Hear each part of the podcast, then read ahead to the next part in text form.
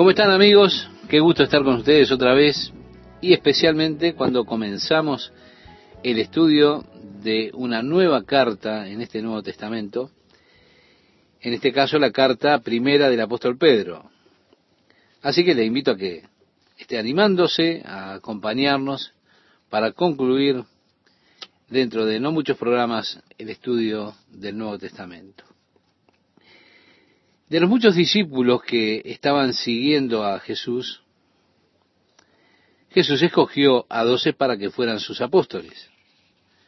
Uno de los doce que fue escogido como apóstol fue Simón Pedro.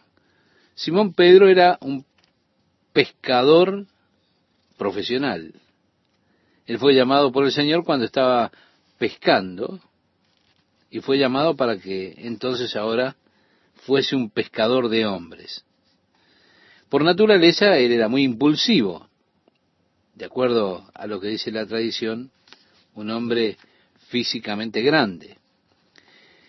Y así Pedro se convirtió entonces, tras el llamado del Señor, en uno de los líderes de la iglesia primitiva.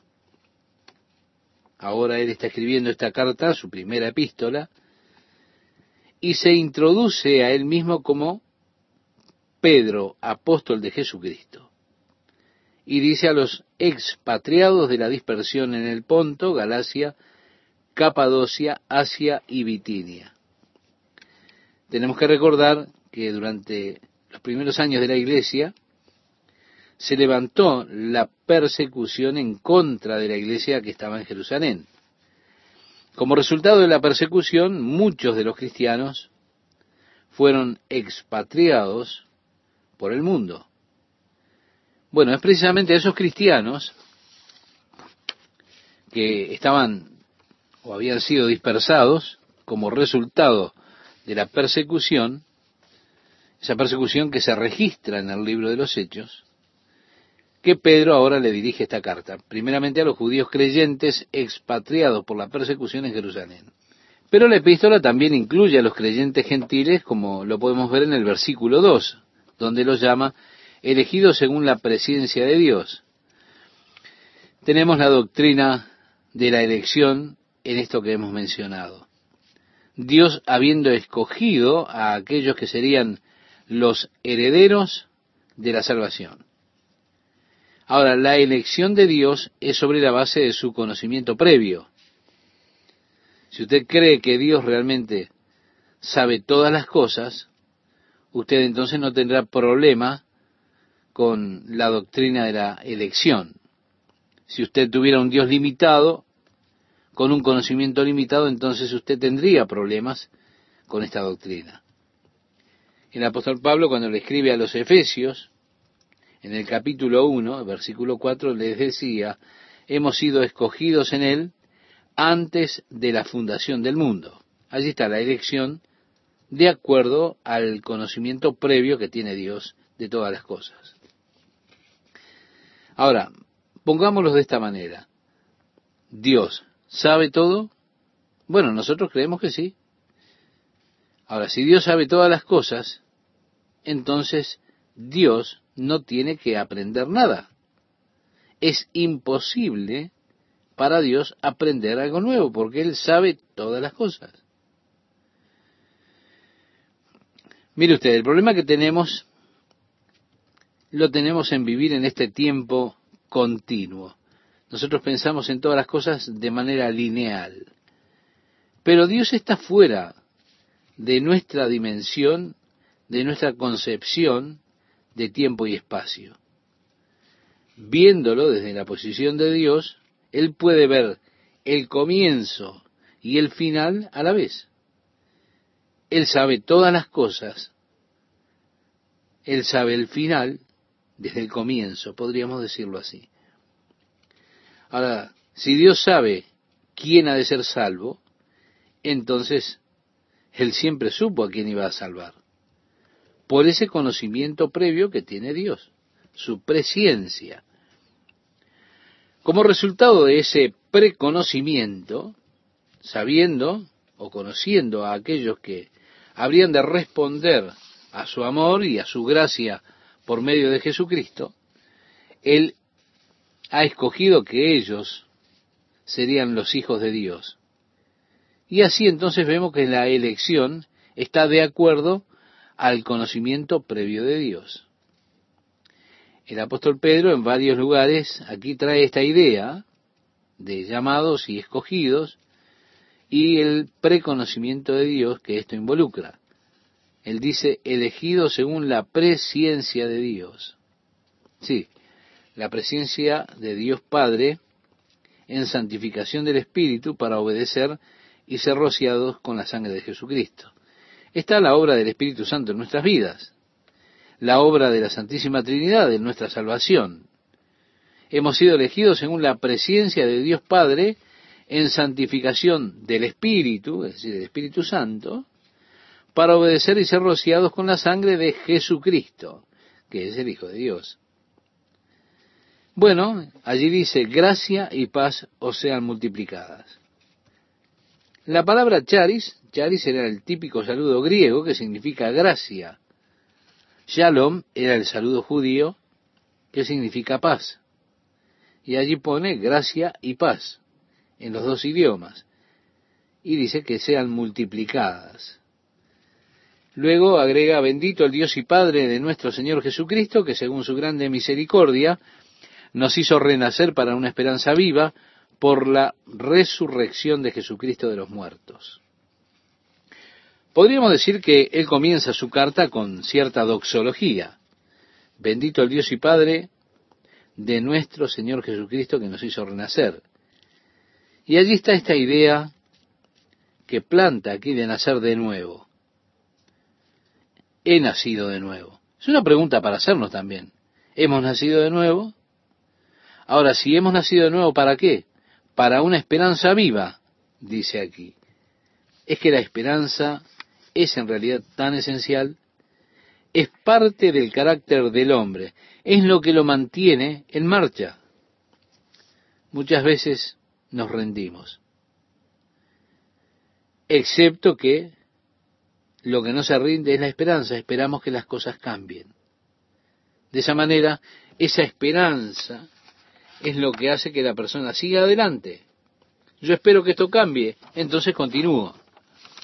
Los discípulos habían llegado a la esperanza en Jesucristo como el Mesías, cuando ellos vieron los milagros que hizo Jesús, cuando escucharon sus enseñanzas, se convencieron que Jesús era el Mesías. Cuando Jesús dijo a los discípulos, estando en Cesarea de Filipo, ¿quién dicen ustedes que soy yo? Allí Pedro, según registra el Evangelio de Mateo, en el capítulo 16, versículo 17, Pedro le dijo a Jesús, tú eres el Mesías, tú eres el Hijo del Dios viviente. Y Jesús le dijo allí, bendito eres Simón, porque no te lo reveló carne ni sangre, sino mi Padre que está en los cielos. Ellos llegaron a creer, estaban convencidos que Jesús era el Mesías, pero la cruz cambió las cosas. Desde el comienzo ellos no comprendieron cómo es que el Mesías habría de sufrir y de morir. Ellos solamente tomaban aquellas escrituras del Antiguo Testamento que hablaban acerca del Mesías reinando, y así ellos planificaban qué lugares tendrían en el reino cuando fuese establecido el reino y cuando comenzara a reinar Jesús como rey. Mire, aún discutían entre ellos los discípulos acerca de quién habría de ser mayor en el reino. Yo voy a hacer esto, yo seré aquello. Por supuesto, la madre de Santiago y Juan vino al Señor y le dijo, Señor, quiero pedirte un favor. Cuando establezcas tu reino, quiero que mis dos hijos se sienten uno a tu mano derecha y otro a tu mano izquierda. Ellos esperaban el establecimiento inmediato del reino de Dios. Y donde fuera que Jesús hablaba con ellos acerca de su inminente muerte, ellos se enojaban. Cuando Jesús comenzó a hablar acerca de eso, Pedro le dijo, tú eres el Mesías. Jesús comenzó a hablar de su muerte y entonces dice que Pedro lo comenzó a reprender. Como diciendo, Señor, que sea yo. ellos no comprendían qué lugar tenía la cruz en la redención y no lo supieron hasta después de la resurrección de Jesús. Así que durante esos tres días, cuando Jesús murió, podríamos decir, ellos también estaban muertos, en cierta manera. Tenían una esperanza que había muerto. Estaban destrozados, eso es lo que quiero decir. Cuando Jesús se apareció a los dos discípulos que iban camino de Maús, ellos estaban caminando desconsolados. Jesús vino, en otras palabras, le dijo, ¿cuál es el problema, amigos? ¿Por qué están tristes? ¿Qué es lo que pasó? Y aquellos discípulos le dijeron, porque no le reconocieron a Jesús, le dijeron, debe ser extranjeros si no sabes las cosas que han estado sucediendo últimamente aquí en Jerusalén. Y Jesús les dijo, ¿qué cosas? ¿De qué están hablando? Y ellos le dijeron, ¿cómo Jesús de Nazaret, un hombre de Dios, poderoso en la palabra y en hechos, que hacía bien, sanando a los enfermos, y teníamos esperanza en él para la salvación de Israel. Pero ellos lo crucificaron, lo mataron, y está todo terminado. La esperanza se murió. Jesús les dijo, oh necios y lentos de corazón, ¿no han leído las escrituras? Y desde Moisés y por todo el Antiguo Testamento comenzó a exponer las escrituras que se referían al sufrimiento y la muerte del Mesías. Y cuando ellos llegaron a Emaús, Jesús hizo como que iba a continuar y ellos dijeron, no, no, es muy tarde, ven con nosotros. Bueno, él entró con ellos y partió el pan. Y cuando partió el pan ellos lo reconocieron y él se desapareció de la vista de ellos. Y aquellos discípulos dijeron, ¿no ardían nuestros corazones en nosotros mientras él hablaba la palabra en el camino? Debimos saberlo, teníamos esperanza. Y la esperanza se les había muerto. Ahora Pedro está diciendo, gracias a Dios. La esperanza estaba muerta, pero hemos sido renacidos. Es una esperanza viva la que tenemos por la resurrección de Jesucristo de la muerte. La base de nuestra esperanza de vida eterna. Allí está la resurrección de Cristo. La base de nuestra esperanza para el reino de Dios está precisamente en el hecho de que Jesús se levantó de la muerte. Si Jesús no hubiera resucitado, no existiría la iglesia cristiana. Es más, no habría ninguna base para la existencia de una iglesia cristiana. Pero es mucho más que eso. Es la esperanza de la herencia que es nuestra, porque somos hijos de Dios, herederos juntamente con Jesucristo. Pablo, en su carta a los Efesios en el capítulo 1, habla de su oración, para que ellos sepan cuál era la esperanza de su llamado. Una buena pregunta que tenemos que hacernos. ¿Usted sabe cuál es la esperanza que Dios tiene para usted en el futuro?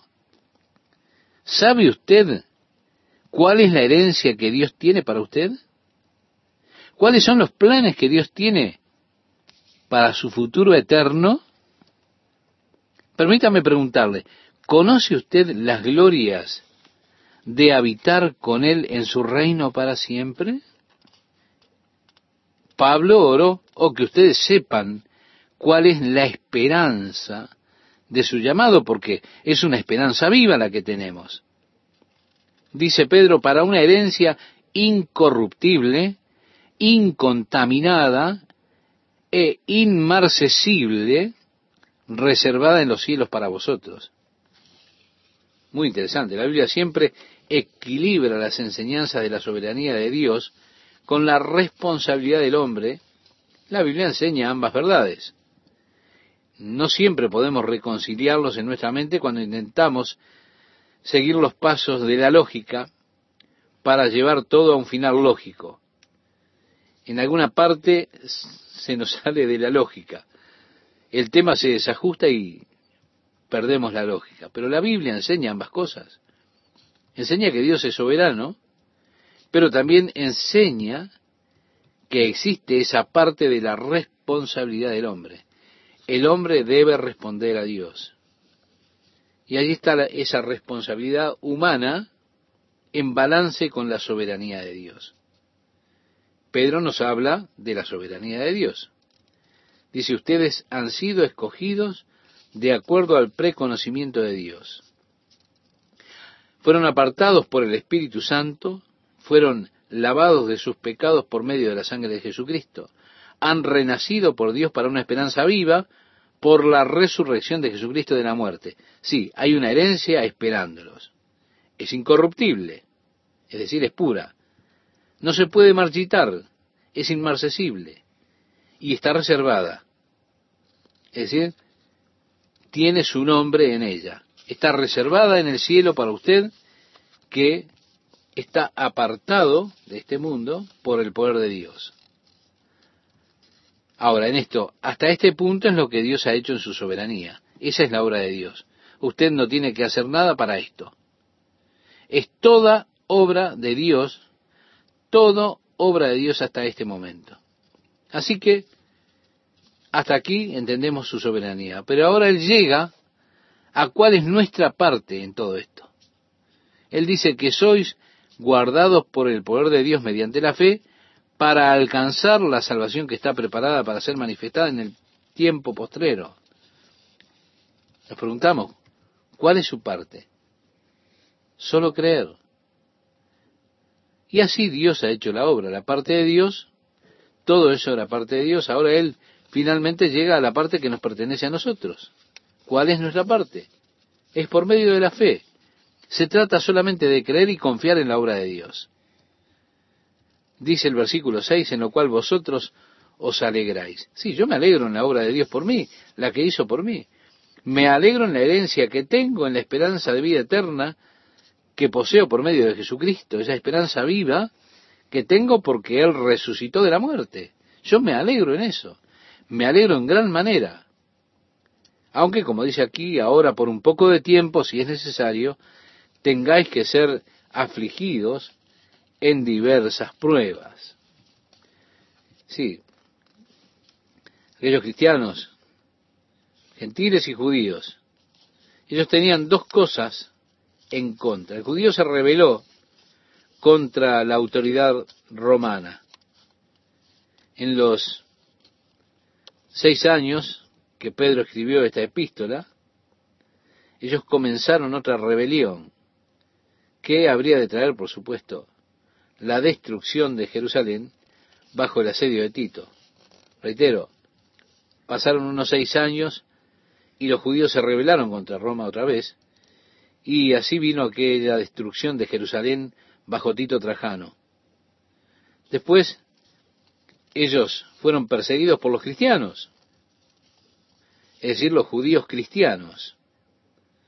Así que vivieron un doble riesgo tuvieron persecución por donde fueran. Pedro habla acerca del regocijo, del gran regocijo que tendrían en el futuro, a pesar de que en el presente estaban pasando grandes pruebas. Y decía, pero sepan esto, para que sometida a prueba vuestra fe, mucho más preciosa que el oro, el cual, aunque perecedero, se prueba con fuego, sea hallada en alabanza, gloria y honra cuando sea manifestado Jesucristo. En otras palabras, todas estas experiencias son purificadoras, estas experiencias por las que están pasando, son aquellas que Dios muchas veces utiliza y los utiliza como pruebas, como instrumentos purificadores para nuestras vidas. Así como el fuego quema los desperdicios, Dios permite que estemos en medio de pruebas, de manera que podamos ser refinados y purificados y se quemen los desperdicios, lo que no sirve. Para que sometida a prueba vuestra fe, mucho más preciosa que el oro, el cual, aunque perecedero se prueba con fuego, sea hallada en alabanza, gloria y honra cuando sea manifestado Jesucristo.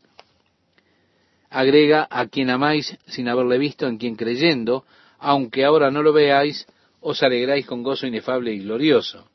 Sí, estamos en casi la misma condición que estos a quienes Pedro estaba escribiendo. Nosotros no vimos a Jesús. aún así lo amamos. Como dice aquí, a quien amáis sin haberle visto. Y me regocijo en esta esperanza, en esta herencia, en esta vida eterna, en esta salvación, con un gozo que es realmente indescriptible, un gozo lleno de gloria. Decía Pedro, obteniendo el fin de vuestra fe, que es la salvación de vuestras almas. Allí es donde finalmente va mi fe, a la salvación. Así que la fe es probada. Mi vida es llevada por esas feas pruebas. ¿Para qué? Para que mi fe pueda aparecer cuando Cristo sea revelado, cuando llegue el momento de la aparición de Jesucristo y yo reciba, por supuesto, la completa salvación.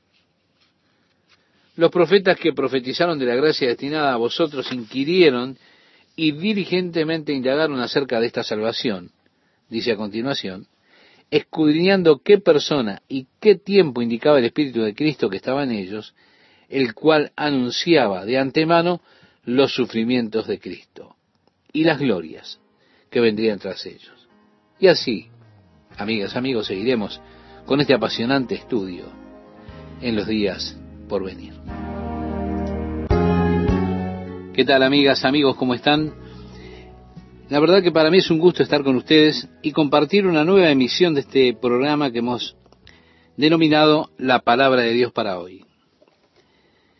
En el pasaje que mencionaba Esteban, nosotros leemos, obteniendo el fin de vuestra fe, que es la salvación de vuestras almas. Es allí donde va definitivamente la fe, a la salvación. Y la fe es probada. Sí, mi vida es llevada por esas pruebas que son realmente fieras pruebas, para que mi fe pueda aparecer cuando Cristo es revelado. Allí está la revelación de Jesucristo, y de eso se trata, de recibir la salvación de nuestras almas. Ya en el versículo 10 leemos, los profetas que profetizaron de la gracia destinada a vosotros, inquirieron y diligentemente indagaron acerca de esta salvación, escudriñando qué persona y qué tiempo indicaba el Espíritu de Cristo que estaba en ellos, el cual anunciaba de antemano los sufrimientos de Cristo y las glorias que vendrían tras ellos. Él está diciendo aquí que los profetas realmente no comprendían todas aquellas cosas que escribían. Podemos recordar a Daniel cuando él buscaba comprender las cosas que estaba escribiendo. El Señor le dijo Daniel, solo termínalo, no es para este tiempo, es para el futuro. Y en los últimos días el conocimiento se incrementará, ellos lo comprenderán. Así que tú solo termínalo, no te fue dado a ti para que lo sepas ahora. Esto sucederá más adelante, estamos parafraseando la palabra de Dios. Así que, escribiendo para el futuro, ellos realmente eran curiosos Ahora, yo puedo imaginar el problema que tuvo Isaías cuando escribió acerca del Mesías. Porque en el capítulo 9 él escribe, porque un niño nos es nacido, hijo nos es dado, y el principado sobre su hombro, y se llamará su nombre admirable, consejero, Dios fuerte, Padre eterno, príncipe de paz. Lo dilatado de su imperio y la paz no tendrán límite, sobre el trono de David y sobre su reino, disponiéndolo y confirmándolo en juicio y en justicia desde ahora y para siempre. El celo de Jehová de los ejércitos hará esto. Él estaba escribiendo acerca del Mesías que iba a reinar en el trono de David y bueno, todo lo demás. Pero después en el capítulo 53, él escribe de el Mesías diciendo que sería despreciado y desechado entre los hombres, varón de dolores, mas él herido fue por nuestras rebeliones, molido por nuestros pecados, el castigo de nuestra paz fue sobre él, y por su llaga fuimos nosotros curados. Todos nosotros nos descarriamos como ovejas, cada cual se apartó por su camino, mas Jehová cargó en él el pecado de todos nosotros. Angustiado él y afligido, no abrió su boca. como cordero fue llevado al matadero, y como oveja delante de sus trasquiladores enmudeció y no abrió su boca. ¿Se da cuenta? Él escribía estas cosas, cosas que parecen totalmente incongruentes. Terminando el Mesías allí en la muerte y hablando de que aún iba a reinar por siempre en el trono de David. Aparece como si fuera una incongruencia. Ahora, Isaías escribió inspirado por el Espíritu Santo. Él tenía que escribir lo que el Espíritu Santo decía. Pero imagine a Isaías pensando, ¿qué es lo que estoy escribiendo? Esto no tiene sentido. ¿Cómo puede el Mesías reinar para siempre en el trono de David si ha de morir? Por eso los profetas, escribiendo de esta gracia que debía venir a nosotros, ellos estaban buscando en sus propias mentes y corazones la, la manera de tiempo del Espíritu de Cristo, a lo que se estaba refiriendo, a eso que estaba en ellos. Cuando Él testificó de antemano por medio de ellos los sufrimientos de Cristo, ellos mismos, los profetas, no comprendían sus profecías acerca de los sufrimientos del Mesías. Podemos leer el Salmo 22, donde dice, Dios mío, Dios mío, ¿por qué me has desamparado? ¿Por qué estás lejos de mi salvación y de las palabras de mi clamor? Dios mío, clamo de día y no respondes, y de noche y no hay para mí reposo. Pero tú eres santo, tú que habitas entre las alabanzas de Israel. Y así continúa escribiendo de la muerte por crucifixión yo pienso que estaría preguntándose el salmista, ¿qué estoy escribiendo? Es el Mesías y aún así estoy hablando de él siendo traspasada sus manos, sus pies. Por eso ellos mismos se preguntaban cuando escribieron acerca de los sufrimientos del Mesías, porque no podían unirlo en sus mentes. Y luego dice las glorias que vendrían tras ellos. Sí, ellos no comprendían estas cosas, buscaban diligentemente, buscaban entenderlo, pero no eran cosas para aquel tiempo, sino para más adelante. Luego de que acontecieran los eventos, las personas recién allí comprenderían el plan de Dios de la redención del hombre, de la redención que Dios vino a traer a este mundo, y verían la necesidad de la muerte de Jesucristo para poder ser redimidos, para que podamos ser llamados de Dios una nación santa, un real sacerdocio, para que llevemos frutos para su gracia por medio de Jesucristo. A estos se les reveló que no para sí mismos, sino para nosotros, administraban las cosas que ahora os son anunciadas por los que os han predicado el Evangelio por el Espíritu Santo enviado del cielo, cosas en las cuales anhelan mirar los ángeles. Vemos, ahí está la cosa, cómo estaba guardada en secreto ese plan de la gracia y la redención por medio de Jesucristo. Aún los ángeles, deseando ver esas cosas que estaban siendo administradas por el Espíritu Santo a través o por medio de los apóstoles. Luego dice, por tanto, ceñid los lomos de vuestro entendimiento. La idea de ceñir los lomos es una frase que tiene algo que ver, que ver con lo cultural. Usted no entiende esto en la cultura presente. Pero en aquellos días, cuando los hombres vestían esas túnicas largas que les llegaban hasta los pies, es que ocurrió esto y surge esta figura. Cuando usted quería correr o cuando quería trabajar, con esa ropa hasta los pies, hasta los tobillos, era totalmente incómodo. Era muy difícil correr así. Si usted quería hacer algún trabajo, entonces lo que hacían era lo ataban alrededor de su cintura, así que quedaba como una pollera corta y con eso usted podía correr, podía trabajar. Eso significa que había que ocuparse, que había que ir a trabajar en lo que fuera. Aquí dice, trabajen en sus mentes estas cosas, ceñidos los lomos de vuestro entendimiento. Allí es donde hay que ceñirse. Sed sobrios y esperad por completo en la gracia que se os traerá cuando Jesucristo sea manifestado.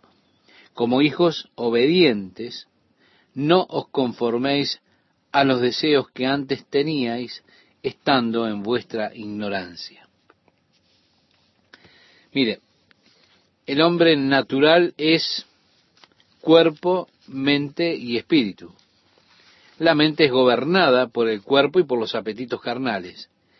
En cambio, el hombre que ha nacido de nuevo es un hombre espiritual, nacido del espíritu. Y nacer de nuevo significa que usted ahora está viviendo una existencia que es espíritu, mente y cuerpo. Antes de nacer, reitero, usted vivía como cuerpo, mente y espíritu. La mente controlada por el cuerpo y los apetitos del cuerpo. Al nacer de nuevo, usted ahora vive una existencia espíritu, mente, cuerpo. El cuerpo ya no gobierna la mente. Usted ya no es controlado por la lujuria de su carne. Usted encuentra que la vida es más que solo comer, beber y vivir en la lujuria. Ahora es la vida gobernada por el espíritu, el alma es gobernada por el espíritu. Usted tiene la mente del espíritu, su mente ahora está en las cosas del espíritu. Las que son del espíritu piensan en las cosas del espíritu. Es decir, aquellos que tienen su vida gobernada por el espíritu piensan en las cosas del espíritu. Los que son de la carne, es decir, aquellos que están sujetos a los deseos de la carne, piensan en las cosas de la carne. Pero la mente de la carne es muerte. La mente del espíritu es vida, gozo y paz. Pedro está diciendo aquí como hijos obedientes. No conformen su vida a la vida anterior, la cual vivían según los deseos de su carne, gobernada por la carne. Su mente y vida estaban gobernadas por los deseos de la carne. Cuando usted mira al mundo a su alrededor, ese mundo que está separado de Cristo, usted verá que es un mundo gobernado por los deseos de la carne. Para eso es que vive una, una persona, para, para cumplir los deseos carnales. Ahora dice Pedro, sino como aquel que os llamó es santo, sed también vosotros santos en toda vuestra manera de vivir. Sí, hemos sido llamados a vivir una vida separada, que es lo que significa la palabra santo, apartado o separado para determinado uso.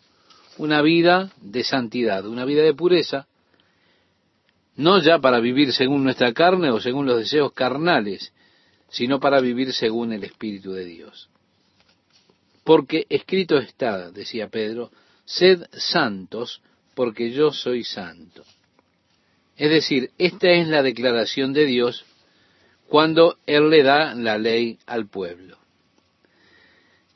Ahora dice Pedro, y si invocáis por Padre a aquel que sin acepción de personas juzga según la hora de cada uno, conducíos en temor todo el tiempo de vuestra peregrinación, es decir, en reverencia a Dios, sabiendo que fuisteis rescatados de vuestra manera de vivir, la cual recibisteis de vuestros padres, no con cosas corruptibles como oro o plata, Vemos, nuevamente está hablándole como hijos obedientes, que no seguían a ellos mismos de acuerdo a los deseos que tenían antes estando en ignorancia de las cosas de Dios. Es decir, ya no son ignorantes de las cosas de Dios, de las cosas del Espíritu. Así que ya no vivimos esa vida vacía según la carne, sino que ahora la vida que vivimos es una vida rica según el Espíritu, porque hemos sido redimidos librados de la esclavitud del pecado, de la esclavitud de nuestra carne, no con cosas corruptibles como oro o plata. Eh, la plata y el oro son valores temporales, no tienen valor eterno, son cosas que tienen valor temporal. En cambio, cuando usted habla del alma de un hombre, usted está hablando de algo que es eterno, y usted no puede adquirir algo que es eterno con cosas que tienen valor temporal. Usted no puede comprar la salvación Usted no puede ganar la salvación con cosas temporales. Usted no merece la salvación. La salvación es un regalo de Dios, es una obra de la gracia de Dios. Es algo que usted recibe. Es la obra que Dios ha hecho. Así que hemos sido redimidos, no con cosas corruptibles como la plata y el oro, de esa vida vacía que vivíamos antes. No, no, no. La cual recibisteis de vuestros padres, decía. Le estaba escribiendo a los judíos. Y le escribía acerca de todas esas tradiciones que tienen los judíos, aún hasta el día de hoy. Ellos están aún hoy atrapados en eso. ¿Qué es lo que quiero decir? Que todavía tienen muchas tradiciones. Ahora, nosotros también tenemos muchas tradiciones que están profundamente enraizadas en nuestra cultura que estaríamos mucho mejor si nos deshiciéramos de esas tradiciones. Claro, pensamos en la celebración de Navidad. Es algo tradicional. Ahora, por ahí decimos, eliminemos la Navidad. ¿Cómo podríamos hacerlo? Pero mire usted cómo reaccionamos a la idea de no celebrar la Navidad. ¿Por qué? Porque eso está profundamente arraigado en nuestra tradición. Pero vea usted, la iglesia solo le puso un nombre cristiano, lo que hizo fue eso, le puso un nombre cristiano a lo que era una fiesta pagana. ¿Para qué? Para que los cristianos se pudieran unir a esa celebración pagana, haciéndola legítima para los cristianos.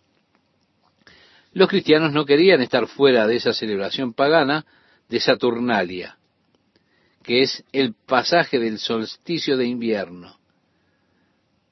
Así ellos le pusieron un nombre cristiano. Dijeron, no, es Navidad. En inglés la palabra es Christmas, que viene de Cristo. Y entonces celebramos el nacimiento de Jesús a pesar de que Él no nació el 25 de diciembre. Ahí, aún así, nosotros celebramos el nacimiento de Jesús es el 25 de diciembre. Así que usted puede salir entonces y hacer las cosas que hace el mundo. Usted puede comprar los regalos, decorar árboles, unirse a la celebración pagana de Saturnalia, ayudando al viejo solsticio, poniendo luces alrededor de la casa, en los árboles y demás. Así usted puede ayudar a que el sol lo logre, ¿se da cuenta? Después de todo tenemos que ayudar al sol, porque él está por morir. Los días empiezan a ser más, cortos, cada día se hace más corto, y entonces hay que tener allí las velas encendidas, encender luces. Vamos a ayudar al sol.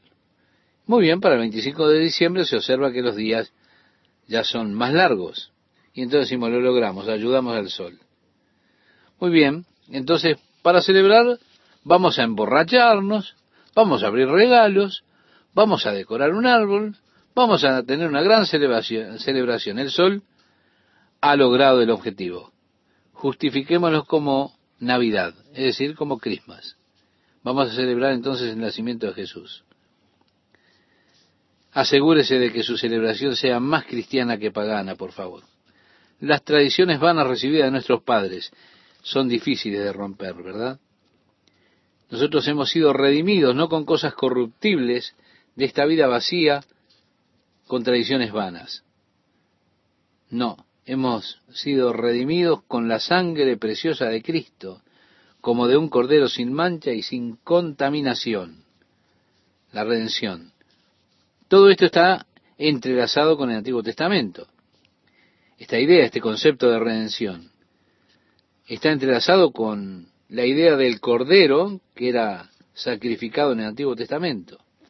Tenemos que volver atrás a la celebración de la Pascua. El primogénito habría de morir en cada casa. Para proteger su casa, había que tomar un cordero del rebaño y el cordero sería el sustituto del primogénito de esa casa.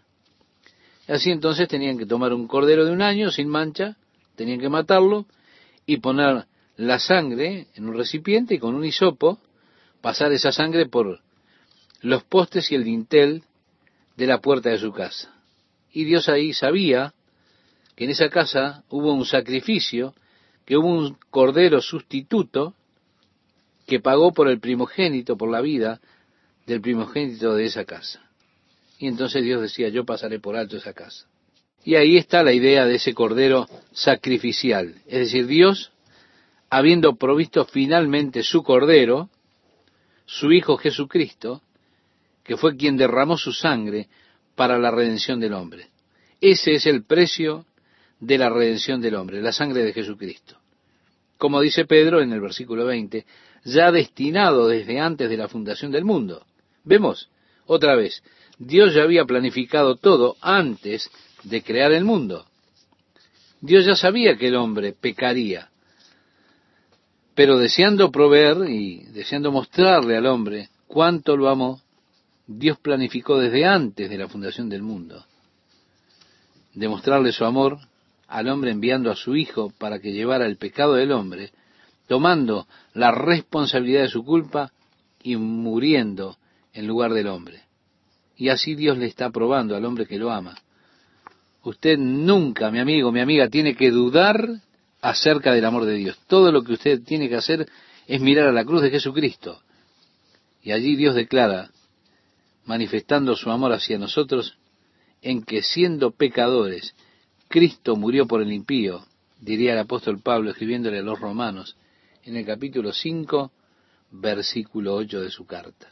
Sí, fue destinado desde antes de la fundación del mundo, pero fue manifestado, a pesar de que fue planificado por Dios desde el comienzo, en estos postreros días.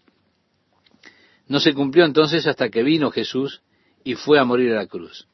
Culmina entonces Pedro este pasaje del versículo 22, 21 y 22 diciendo, pero manifestado en los postrimeros tiempos por amor de vosotros, y mediante el cual creéis en Dios, quien le resucitó de los muertos, y le ha dado gloria para que vuestra fe y esperanza sean en Dios, habiendo purificado vuestras almas por la obediencia a la verdad, mediante el Espíritu, para el amor fraternal no fingido, amaos unos a otros, entrañablemente de corazón puro.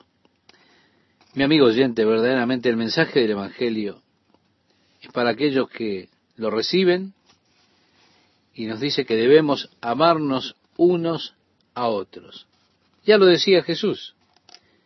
Él decía, un mandamiento nuevo os doy, que os améis los unos a los otros como yo os he amado. Estamos con ustedes nuevamente, amigas, amigos, compartiendo el estudio de la palabra de Dios y es un motivo de gratitud a Dios poder tener este tiempo juntos para estudiar su palabra, para crecer en la fe. El pasaje que hemos elegido para comenzar este día dice, ya destinado desde antes de la fundación del mundo, pero manifestado en los postrimeros tiempos por amor de vosotros, y mediante el cual creéis en Dios, quien le resucitó de los muertos y le ha dado gloria para que vuestra fe y esperanza sean en Dios, habiendo purificado vuestras almas por la obediencia a la verdad mediante el Espíritu, para el amor fraternal no fingido. Amaos unos a otros entrañablemente de corazón puro. Y verdaderamente el mensaje del Evangelio para aquellos que lo han recibido es amarnos unos a otros, así decía Jesús, según relata el Evangelio de Juan en el capítulo 13, versículo 34 y versículo 35, decía Jesús, un mandamiento nuevo os doy, que os améis unos a otros como yo os he amado. En esto conocerán todos que sois mis discípulos, si tuviereis amor los unos por los otros. El apóstol Pablo describe esta clase de amor que debemos tener unos con otros. Y lo dice cuando escribe ese pasaje de la caridad o del amor en el capítulo 13 de su primera carta a los Corintios. A partir del versículo 4 decía el apóstol, el amor es sufrido, es benigno, el amor no tiene envidia, el amor no es jactancioso, no se envanece, no hace nada indebido, no busca lo suyo, todo lo sufre, todo lo cree, todo lo espera, todo lo soporta. Esa es la clase de amor que debemos tener unos con otros. amarnos unos a otros con un corazón puro, tiene estas características.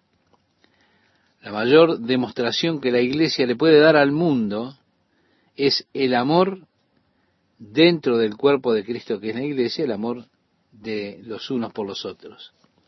Amarse sin fingimiento. No ese amor fingido que generalmente es parte de la escena del mundo. Amor no fingido. Amaos unos a otros entrañablemente de corazón puro.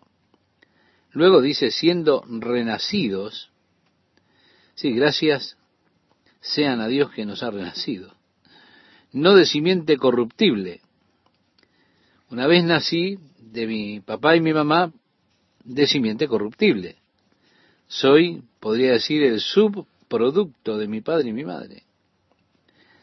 Recibí 23 cromosomas de cada uno, soy una interesante composición de ambos. Pero el hecho de que sea simiente corruptible es muy evidente porque se ve el proceso de envejecimiento a través de los años, cuando las fuerzas de desintegración obran, y entonces me voy erosionando. Sí, nací una vez de simiente corruptible, pero he renacido de simiente incorruptible esa es la nueva vida que tengo. Esto que tengo ahora, este cuerpo, ha de pasar.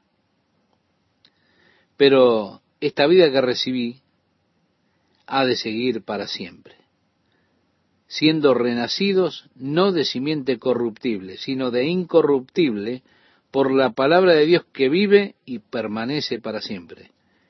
Es que fue la palabra de Dios que se plantó en mi corazón la que me trajo la vida espiritual porque la palabra de Dios es viva y eficaz y más cortante que toda espada de dos filos, y penetra hasta partir el alma y el espíritu, las coyunturas y los tuétanos, y discierne los pensamientos y las intenciones del corazón, nos dice el libro de Hebreos que ya estudiamos, en el capítulo 4, versículo 12.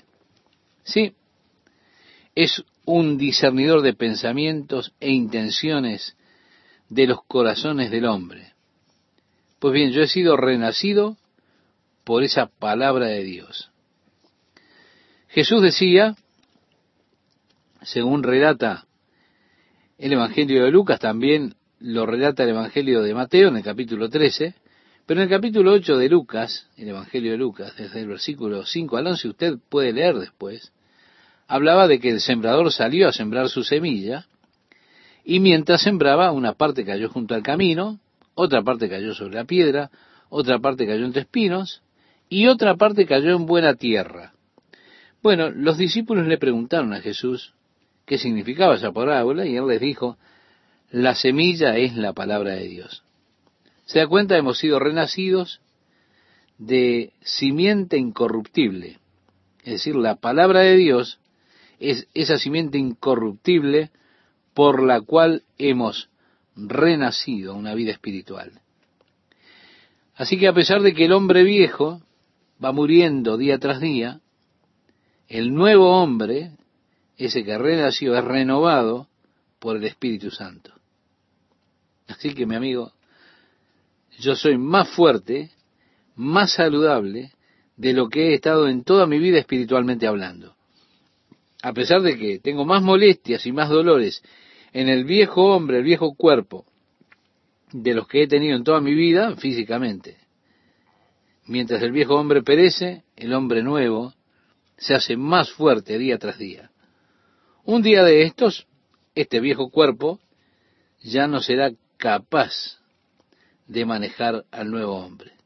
Y así, mi espíritu se moverá de este cuerpo corruptible hacia el nuevo edificio de Dios, esa casa no hecha de manos, eterna en los cielos que Dios tiene reservada para mí. Según relata en la segunda carta del apóstol Pablo a los Corintios en el capítulo 5, al comienzo del versículo 1. Si tenemos esa herencia que es incorruptible, que no se desvanece, que está reservada en el cielo para mí porque y porque he sido guardado por el poder de Dios mediante la fe. Luego dice Pedro en el versículo 24 de este capítulo 1, porque toda carne es como hierba, y toda la gloria del hombre como flor de la hierba. La hierba se seca, la flor se cae, mas la palabra del Señor permanece para siempre. Vemos las cosas que pasan y las cosas que permanecen. Hemos sido redimidos no con cosas corruptibles que van a pasar, como la plata y el oro. Hemos sido redimidos con cosas eternas, con la preciosa sangre de Jesucristo. He renacido no de simiente corruptible, sino de una simiente incorruptible, la palabra de Dios que vive y permanece para siempre. Lo decía Jesús en el sermón profético de, del Evangelio de Mateo, capítulo 24, en el versículo 35, Jesús decía, el cielo y la tierra pasarán, mas mi palabra nunca pasará. El universo se está consumiendo gradualmente, el Sol pierde un millón doscientas mil toneladas de masa por segundo. Se está consumiendo gradualmente. Masa irrecuperable. Un día el Sol desaparecerá y morirá. Así es, pero la palabra de Dios permanecerá aún estará porque, porque yo renacido por la palabra de Dios en esto incorruptible, allí he nacido en esta nueva vida, esta vida que tengo que es eterna. El cielo y la tierra pasarán, pero mi palabra, dice Jesús, nunca pasará, y yo he renacido por esa palabra de Dios que nunca pasará, esa palabra que permanece para siempre. La carne, toda carne es como la hierba, dice Pedro, es decir, ha de perecer. Será como una flor, se va a marchitar y morir, pero la palabra del Señor permanece para siempre. Luego dice el versículo 25, y esta es la palabra que por el Evangelio os ha sido anunciada. Mi amigo, déjeme decirle, nosotros tenemos algo. Hemos obtenido algo que es eterno, algo que ha de permanecer para siempre. Yo he renacido por eso a esa vida eterna. Ahora dice en el capítulo 2, desechando pues toda malicia, todo engaño, hipocresía, envidias y todas las detracciones. Es decir, dejando todas estas cosas a un lado, debemos amarnos unos a otros con corazón puro. Se trata de dejar a un lado la envidia, la hipocresía, el engaño, la maledicencia, es decir, dejar todas las distracciones, y dice ahora, desead como niños recién nacidos la leche espiritual no adulterada, para que por ella crezcáis para salvación. Nos encontramos en un tiempo donde hay muchas personas que buscan el sensacionalismo. Usted puede verlo promocionando sus dulces espirituales en los periódicos de los domingos. Es decir, vengan y vean lo nuestro es más emocionante que cualquier otra cosa. Y así le garantizan la emoción. Ahora, usted no crece con eso. Y ese es el problema. Puede que parezca bueno, puede parecer emocionante de probar, pero eso no lo nutre, no lo fortalece a usted. Tiene muy poco valor cuando lleguen las verdaderas pruebas. Será allí que usted se dará cuenta que está débil y anémico. Ahora, si usted ha participado de la palabra de Dios, y usted sabe de la palabra de Dios, y sabe que Dios es bueno, Dios es misericordioso, cuando lleguen las pruebas, usted estará fortalecido por esa palabra y por el conocimiento de la bondad y la gracia de Dios. Por eso dice, desead como niños recién nacidos la leche espiritual no adulterada, para que por ella crezcáis para salvación. Y a mí cómo me gusta ver a los nuevos bebés en Cristo.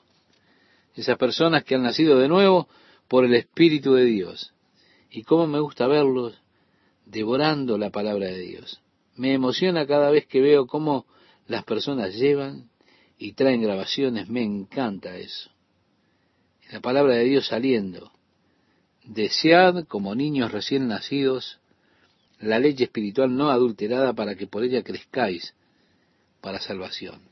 Si es la palabra de Dios la que lo alimenta a usted, la que le da desarrollo para que usted tenga crecimiento espiritual. Usted no podrá crecer espiritualmente separado de la palabra de Dios. Y me gustaría enfatizar esto. Usted solamente podrá experimentar crecimiento espiritual por medio de la palabra de Dios. Ese es el alimento que nutre al hombre espiritual. Separado de la palabra de Dios, usted no puede experimentar verdadero crecimiento espiritual. Usted puede experimentar emoción espiritual a través de experiencias y sensacionalismo, pero no puede experimentar verdadero crecimiento. En eso consiste alimentarse de la palabra de Dios. Así que desead como niños recién nacidos la leche espiritual no adulterada, para que por ella crezcáis para salvación. Si es que habéis gustado la benignidad del Señor, continúa diciendo Pedro, acercándoos a él, piedra viva, desechada ciertamente por los hombres, mas para Dios, escogida y preciosa. Hay algo interesante para mí aquí, y allí está Pedro, ya viejo, un hombre duro, rudo, pescador, sí, más duro que una piedra, listo para, para pelear. Así quieres pelear, sacó una espada y comenzó allí a pelear. ¿Entiende lo que quiero decir?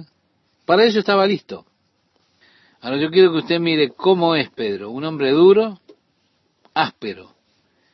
¿Y cuál parece ser la palabra favorita de Pedro cuando llega a las cosas del Espíritu?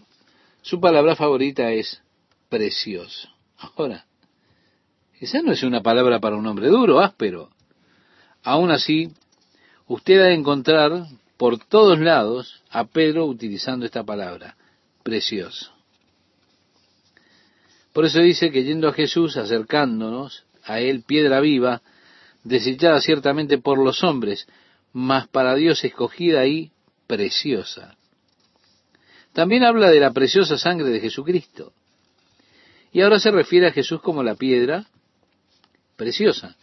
En el libro de Deuteronomio, el quinto libro de la Biblia, en el capítulo 32, tenemos la canción de Moisés. Allí se refiere a Dios como una roca y también a los dioses de los paganos como roca. Y dice, porque la roca de ellos no es como nuestra roca. Hay referencias en la Biblia a Dios como una roca. ¿sí? En el libro de Daniel, en la visión que tiene, o el sueño de Nabucodonosor, él vio esa gran imagen que representaba el reino de los hombres, comenzando por el reino de Babilonia y luego la sucesión de reinos, el reino medo-persa, el griego, el romano, hasta ese reino final de diez naciones. Él vio esa enorme imagen hasta que llega una roca no cortada por manos, que golpea a esa enorme imagen en sus pies y hace caer toda esa imagen, y la roca creció y fue una montaña que cubrió la tierra. Cuando el Señor le explica este sueño a Nabucodonosor, esa roca tiene que ver con la venida de Jesucristo. Él es la roca no cortada por manos que traerá un final o le pondrá final a los gobiernos del mundo para establecer el reino de Dios que ha de cubrir toda la tierra y nunca terminará.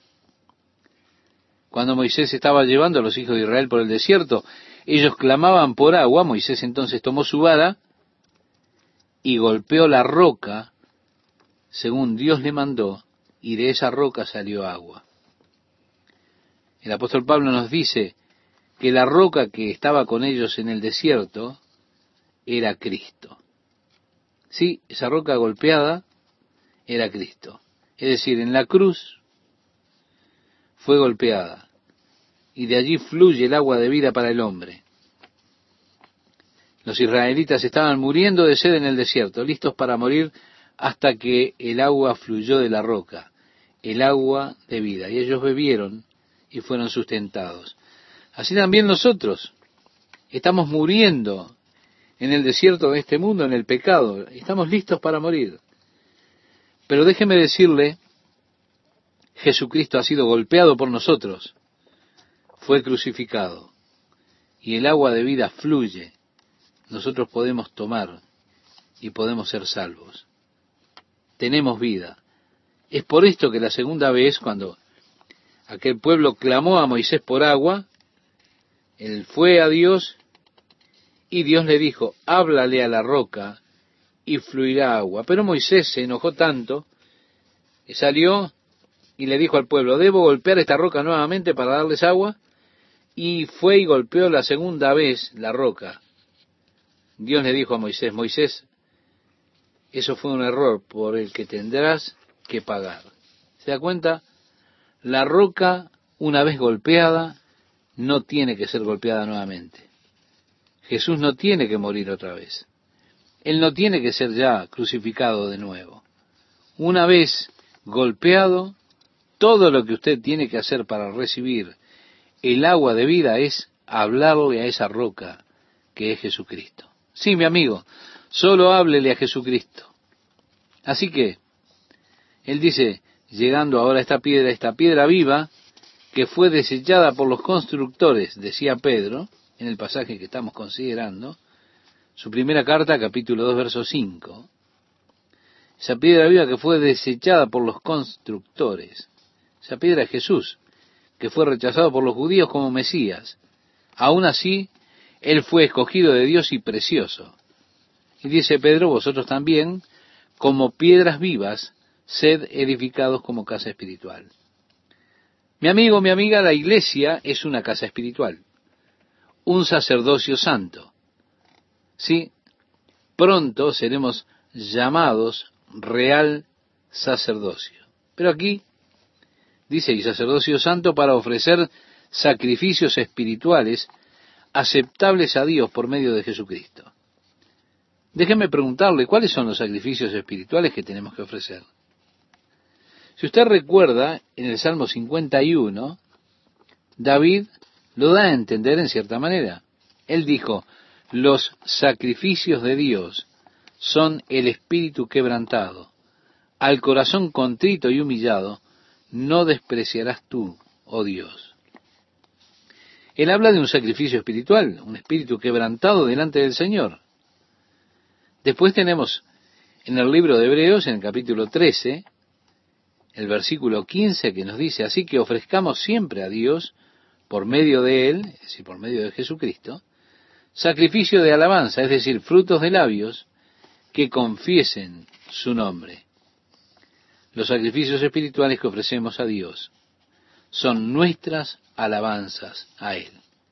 Cuando venimos delante de Él con un corazón quebrantado para ofrecerle nuestras alabanzas a Dios, llegamos como sacerdotes, tenemos acceso a la presencia de Dios.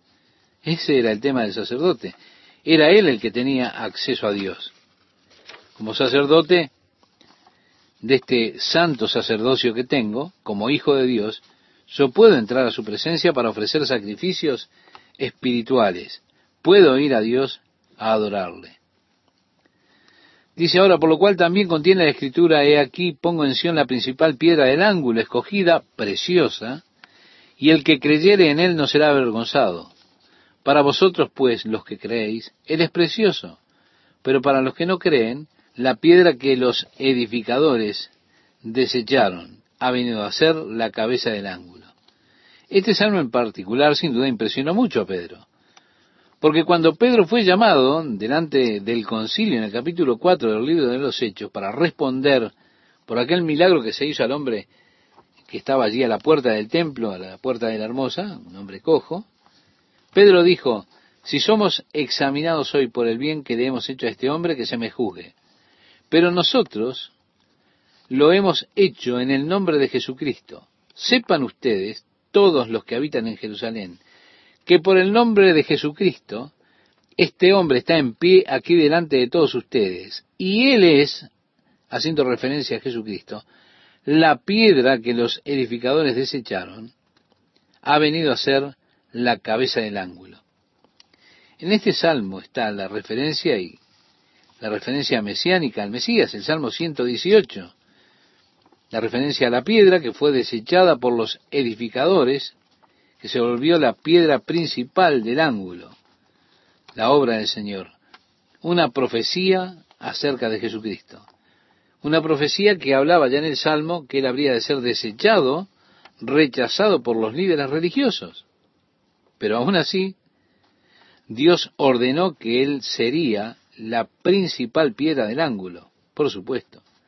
Jesús es esa piedra de ángulo sobre la cual se edifica la iglesia de Jesucristo. Jesús le dijo a Pedro en el Evangelio de Mateo capítulo 16, cuando Pedro confiesa, tú eres el Cristo, el Hijo del Dios vivo, Jesús le dijo, ciertamente te digo que tú eres Pedro, y sobre esta roca edificaré mi iglesia. Ahora, ¿qué roca? La roca es la confesión de Pedro. Tú eres el Cristo, el Hijo del Dios vivo. La iglesia es edificada en esa piedra del ángulo y nadie puede poner otro fundamento, decía Pablo, que el que está puesto, el cual es Jesucristo mismo. Sí, Jesucristo es el Mesías. Jesucristo es el Hijo del Dios vivo. ¿Qué tal amigas, amigos? ¿Cómo están? Es un gusto acompañarles nuevamente y compartir estos momentos en la presencia de Dios. Dice este pasaje con el cual terminábamos el estudio anterior, por lo cual también contiene la escritura, He aquí pongo en Sión la principal piedra del ángulo, escogida, preciosa, y el que creyere en él no será avergonzado. Para vosotros, pues, los que creéis, él es precioso, pero para los que no creen, la piedra que los edificadores desecharon ha venido a ser la cabeza del ángulo.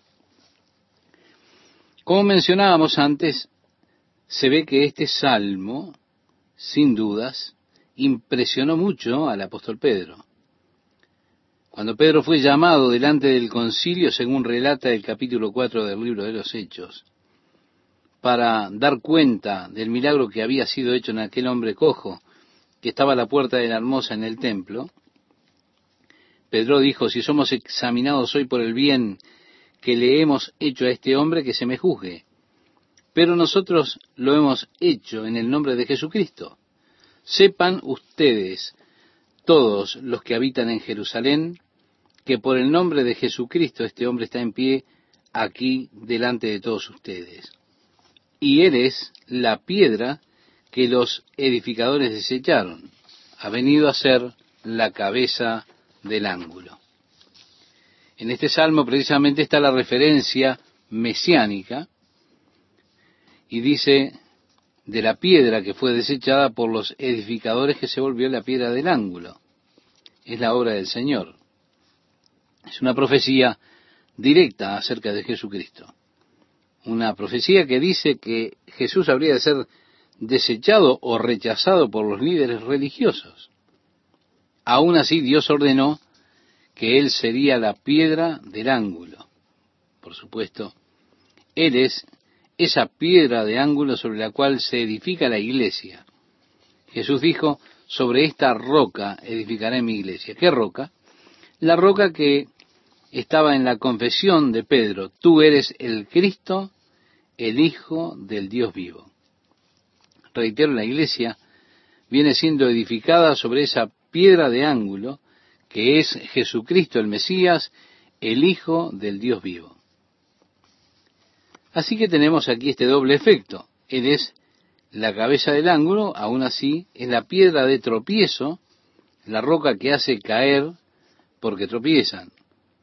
Jesús es la piedra de ángulo, el fundamento sobre el cual la iglesia está siendo edificada. Pero también es una piedra de tropiezo. Los judíos tropezaron en él debido a la crucifixión que padeció. Ellos no pudieron comprender al Mesías viéndole crucificado allí, tropezaron sobre esa piedra. Él se convirtió en una piedra de ofensa para ellos.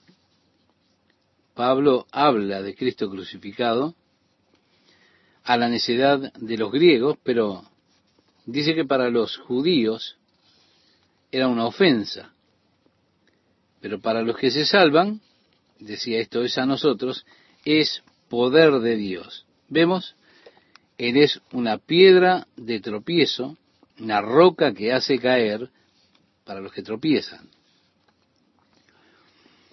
¿Tropiezan dónde? Como dice Pedro en la palabra, siendo desobedientes, a lo cual fueron también destinados. Tenemos nuevamente aquí esta idea de la predestinación de Dios, destinados a esta desobediencia. Luego dice Pedro en el versículo 9, más vosotros sois linaje escogido. Decía Jesús en el Evangelio de Juan capítulo 15, versículo 16, no me elegisteis vosotros a mí, sino que yo os elegí a vosotros, y os he puesto para que vayáis y llevéis fruto, y vuestro fruto permanezca. Son ustedes, un real sacerdocio, una nación santa, pueblo adquirido por Dios, decía Pedro, en este versículo 9 que estamos considerando. Si ustedes son un pueblo destinado para una posesión, la palabra que encontramos aquí en el griego hace referencia precisamente a posesión. Es un pueblo de posesión. Son los poseedores del reino destinados a poseer el reino de Dios, para que anunciéis las virtudes de aquel que os llamó de las tinieblas a su luz admirable. Y así vemos el propósito de Dios, que usted alabe a Dios por medio de su vida, porque Dios lo ha llamado a usted de las tinieblas a su luz admirable. Cuando Jesús llamó a Pablo para que saliera y predicara el Evangelio, él relata, el apóstol Pablo relata su experiencia de conversión ante el rey Agripa. Él le dice ese llamado de Dios en su corazón, que era para abrir los ojos y para hacer volver de las tinieblas a la luz para hacer volver del poder de Satanás a Dios, para que ellos pudieran recibir el perdón de pecados y la herencia entre aquellos que son santificados por la fe en Jesús.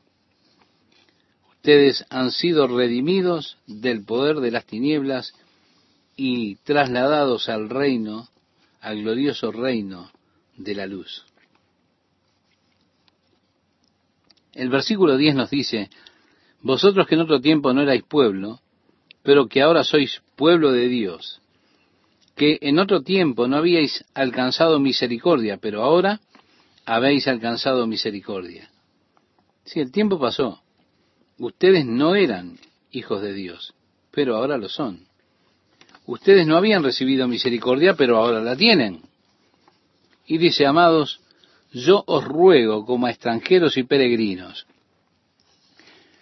y aquí Pedro está hablando de la relación que tenemos con el mundo. Ya lo hemos mencionado en otros programas. El apóstol Juan decía en su primera carta, en el capítulo 2, verso 16, no améis al mundo ni las cosas que hay en el mundo.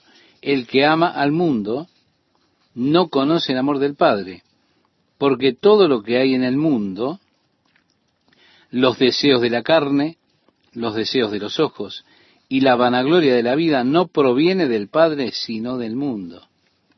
Es parte de todo este sistema mundano. Y usted que ha creído en Cristo no es del mundo. Usted es un extranjero en este mundo. Es un peregrino. Sí, como extranjero y peregrino. Ruega Pedro que os abstengáis de los deseos carnales que batallan contra el alma los deseos carnales, todo lo que hay en el mundo, los deseos de la carne, los deseos de los ojos, la soberbia de la vida, batallan contra el alma. Ellos quieren destruirlo. Y dice, manteniendo vuestra manera de vivir entre los gentiles, manteniendo buena vuestra manera de vivir entre los gentiles, para que en lo que murmuran de vosotros como de malhechores, glorifiquen a Dios en el día de la visitación al considerar vuestras buenas obras. Es decir, viva una vida que dé testimonio al mundo. Ellos tal vez le vengan a decir cosas desagradables, tal vez se burlen de usted, pero que su vida sea de testimonio para que cuando el Señor lo rapte a usted, se lo lleve, ellos puedan decir, wow, él tenía razón. Así que por causa del Señor someteos a toda institución humana. Nuevamente como testigo o como testimonio hay algunas leyes con las que es difícil vivir. Pero como cristiano, sométase usted mismo a ellas, ya sea al rey, decía Pedro, como a superior, ya a los gobernadores, como por él enviados para castigo de los malhechores y alabanza de los que hacen bien, porque esta es la voluntad de Dios. Sí, que usted se someta a las ordenanzas, de acuerdo a la ley, es la voluntad de Dios para usted.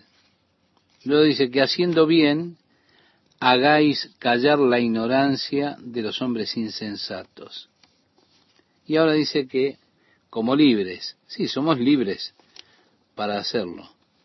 Y agrega, pero no como los que tienen la libertad como pretexto para hacer lo malo, sino como siervos de Dios. Es decir, no se quede con la parte legal del asunto. Dios no quiere una relación legal con usted. Él quiere una relación de amor con usted. Y así, yo soy libre, pero aún así, debo tener cuidado de no usar mi libertad para cubrir mi propia maldad. Diciendo, bueno, yo en Jesús soy libre. Usted no es realmente libre para vivir según la carne, para vivir según los deseos de la carne. No, no, no. Usted es libre no para vivir según esos deseos. Esa es una libertad que el mundo no tiene. Ellos están atados, esclavos por su carne. Son esclavos de sus propios deseos. La libertad que nosotros tenemos en Cristo es que nosotros ya no tenemos que vivir según nuestra carne. Y gracias a Dios, es una gloriosa libertad. Así que no utilice esta libertad solo como una fachada. Bueno, yo soy libre en Jesús, no estoy bajo la ley, estoy bajo la gracia, soy libre, y entonces ahora hago lo que quiero. No, no utilice eso como una máscara para la maldad. Continúa diciendo el apóstol, honrad a todos, amad a los hermanos, Temed a Dios, honrad al rey. Criados, estad sujetos con todo respeto a vuestros amos, no solamente a los buenos y afables, sino también a los difíciles de soportar, porque esto merece aprobación. Si alguno a causa de la conciencia delante de Dios sufre molestias, padeciendo injustamente, es que debido a nuestra conciencia de Dios, Muchas veces somos acusados injustamente, tenemos que sufrir el dolor de ser acusados falsamente. Y eso es digno de alabanza, eso es la gracia de Dios. Realmente la palabra es, esto es gracia. Sí, sí. Si un hombre a causa de la conciencia de Dios tiene que soportar padecimientos, tiene que soportar ser perseguido injustamente, en la gracia de Dios. Agrega Pedro, pues, ¿qué gloria es si pecando sois abofeteados y lo soportáis? Los siervos, los esclavos eran generalmente abofeteados por sus amos. Usted cometía un error y él iba y lo golpeaba y lo hacía cada vez que hacía algo mal. Porque usted era un esclavo. Bueno, muchas veces usted sabe que se aleja y mi amigo, si yo tuviera la oportunidad realmente le daría una buena tunda, ¿se da cuenta? Usted va murmurando con su deseo de venganza y demás, pero no es así. Uno tiene que sufrir con alegría porque es la gracia de Dios. Decía aquí Pedro, ¿qué gloria es si pecando sois abofeteados y lo soportáis? Mas si haciendo lo bueno sufrís y lo soportáis, eso ciertamente es aprobado delante de Dios. De eso se trata, de padecer injustamente. No nos gusta, ¿verdad? Si nos castigan cuando somos inocentes, mi amigo, ¿cómo lamentamos eso? Quiero decir, a mí me ha pasado. Mi padre tenía un carácter especial, era rápido para reaccionar, era como un reactor. Él primero reaccionaba y después pensaba. Hmm. Mi hermano menor sacaba ventaja de eso. Él sabía que al ser el hermano pequeño, era como un José en la familia. Él comenzaba a llorar y mi padre venía, sacaba su cinto y nos castigaba a mi otro hermano y a mí. Y luego de castigarnos decía, ¿qué sucedió? bueno, mi hermano menor solo nos miraba y se reía porque él decía, los voy a meter en problemas. Si nosotros hacíamos algo que a él no le gustaba, entonces él decía, muy bien, ya le voy a dar. Y comenzaba a llorar y venía mi padre, sacaba el cinto, nos daba una buena y después decía, ¿qué pasó? Nosotros no hicimos nada. ¿Y por qué está llorando él? Y allí entonces se daba cuenta y bueno, decía, lo siento, perdónenme. Mi amigo realmente hacíamos sufrir a mi padre por esa clase de cosas, ¿se da cuenta? Éramos castigados injustamente. Ahora Pedro dice, miren, si ustedes merecen un castigo y lo reciben, lo reciben pacientemente. ¿Y qué? Usted ya se lo ve venir. Ahora, si usted no merece castigo y usted recibe el castigo, debe tomarlo con paciencia.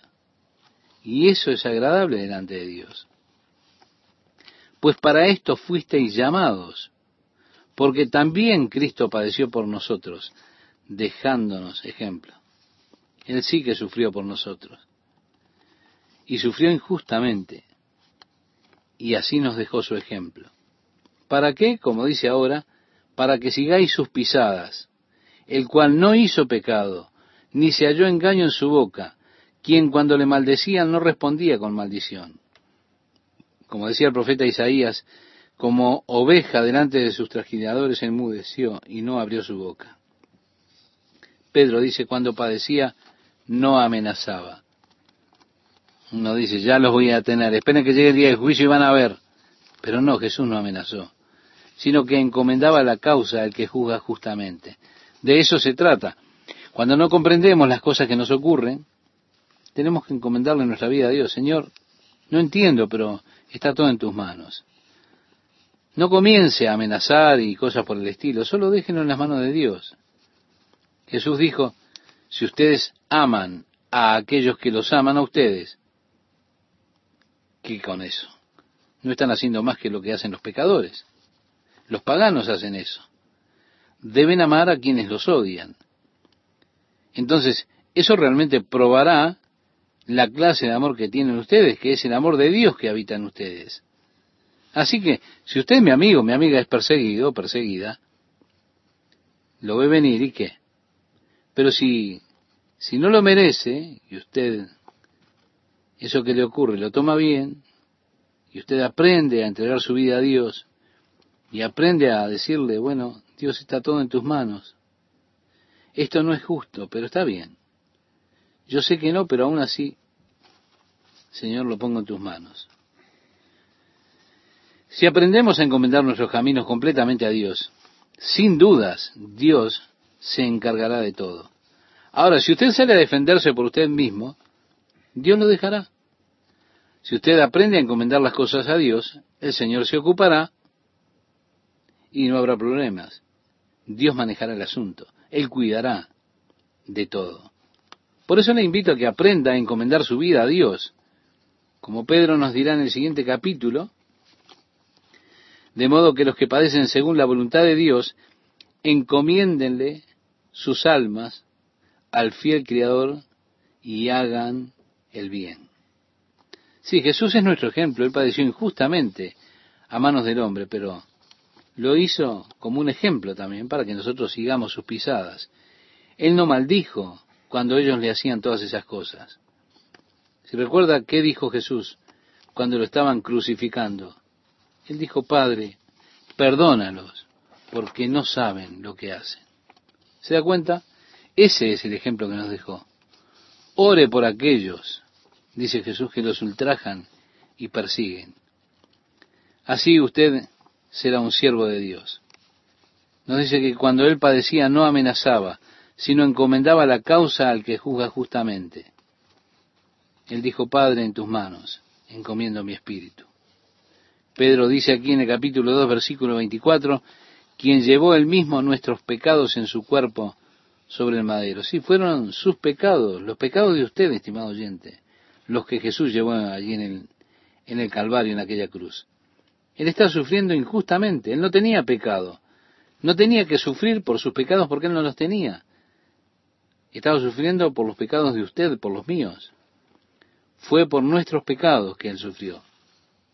Y llevó nuestros pecados en su cuerpo allí en el madero.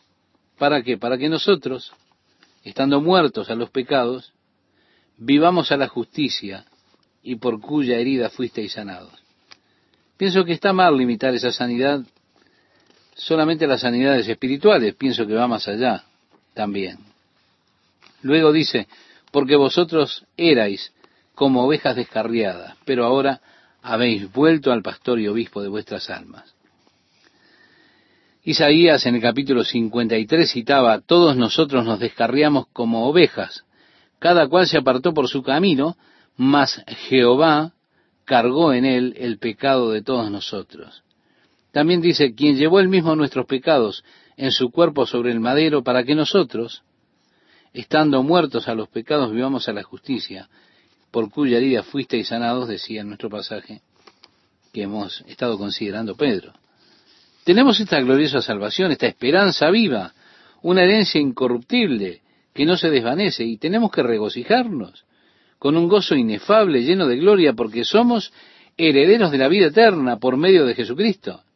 Nosotros somos quienes vamos a heredar ese reino eterno y hemos de vivir y reinar con Él en un mundo sin final. Oh, qué bendita esperanza y qué glorioso futuro nos espera como hijos de Dios mientras aguardamos que venga nuestro Rey y se manifieste.